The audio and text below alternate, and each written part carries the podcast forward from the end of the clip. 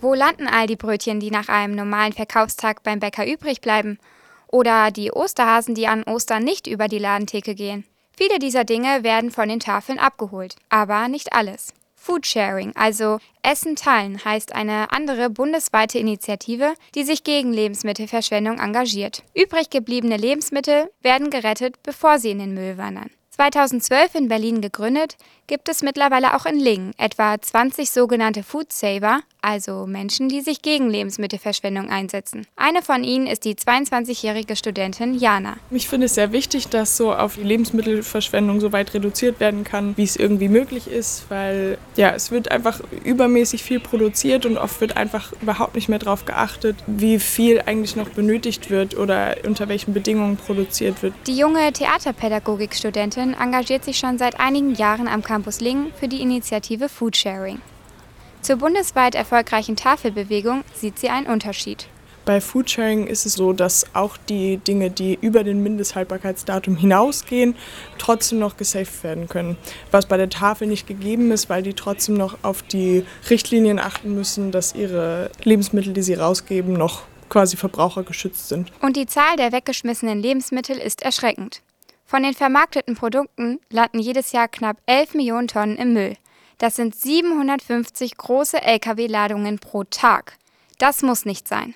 Immer mehr Menschen sagen im Prinzip ab in die Tonne den Kampf an. Einmal kostenlos registriert kann man auf foodsharing.de die Lebensmittel auflisten, die man nicht mehr benötigt und die man gerne jemand anderen geben möchte.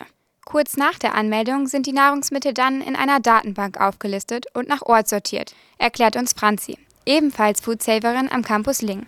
Zusammen mit den anderen Ehrenamtlichen kümmert auch sie sich um die Abholung der Lebensmittel. Wir vereinbaren Termine, an denen wir vorbeikommen und die Lebensmittel abholen. Neben dem Lingener Naturkostladen Kornblume und der Tafel kooperiert auch der Edeka an der Waldstraße mit dem Foodsharing-Projekt.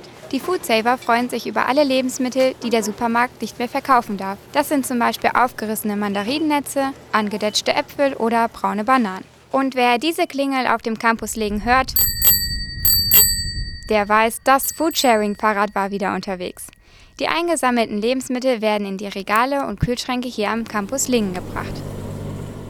Grundsätzlich darf sich jeder am Kühlschrank oder am Regal bedienen. Bestimmte Dinge sollten dennoch beachtet werden, sagt Foodsaverin Jana. Prinzipiell wäre es cool, wenn da irgendwie ein Datum draufkommt, wann das da reingelegt wurde, damit einfach Leute, die dann davor stehen und vielleicht vor einem Monat schon nicht mehr geguckt haben, nicht denken, oh Mensch, Erdbeermarmelade, cool, wie lange ist sie da schon drin?